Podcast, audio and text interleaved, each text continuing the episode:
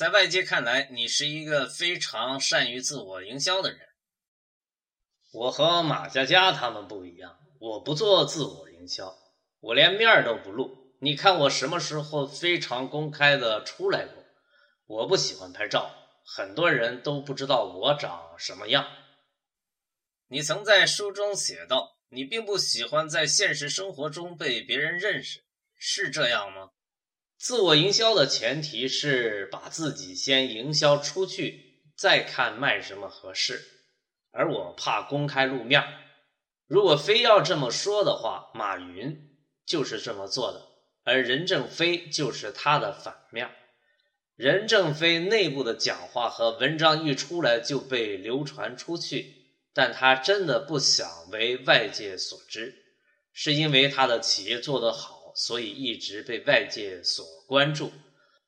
所以我应该和任正非走的是一个路子，啊！但我最近为了 O to O 的美甲项目开始露面了。再说了，企业主本人是否有魅力，这是天生的。你怎么看互联网思维？我理解的互联网思维，就是在它出现之前不可能这么做，互联网出现之后才能这么做。某个层面来看，钓鱼刘楠做的是饥饿营销，和互联网思维没有什么关系。第二，关注用户和用户体验也不属于互联网思维。难道互联网出现之前就不关注这些了吗？一样会去关注。互联网时代都说得屌丝者得天下。但你在做生意时好像看不上屌丝，在大时代的风口，中国现在就是全世界最大的风口，屌丝的基数最大。但是中国接下来的时代是中产阶级的时代，屌丝乐于自嘲，但他不会甘于做一辈子屌丝。讨好屌丝是因为今天这个群体数量足够庞大。现在中产阶级起来了，开始有审美的诉求，这是大背景。他们的诉求才是这个世界的追求。中产阶级的兴起是这个国家的梦想，所谓中国梦吧。习近平估计天天在想这事儿。你现在玩各种各样的跨界尝试，初衷是什么呢？有人问登山者为什么要登山？因为山在哪儿？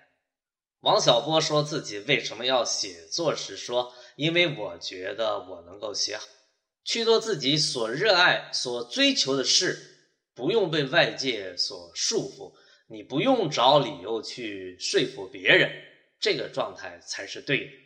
一定要找到所热爱的事儿，它会赋予你激情。”打一个粗俗的比喻，一旦给爱找理由，就不是真正的爱了。但是，如果你做一件事儿做得很棒，但别停留太久，去寻找下一件让你开心的、充满激情的事情。企业家都会自持，是最懂消费者的人。你在这一点上有什么不一样？我有想象力呀，大部分企业家缺乏想象力。我会讨好消费者，我懂得去讨好我喜欢的、合适的消费者。死忠粉丝都爱我，爱的要死。商业营销始终都是智力型，不能够忽悠，不能胡来，胡来就是找死。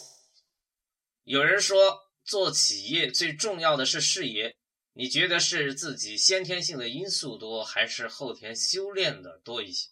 真正的管理者要像鹰一样，有时候要飞得足够高，一览全局；有时要飞得足够低，一击即中。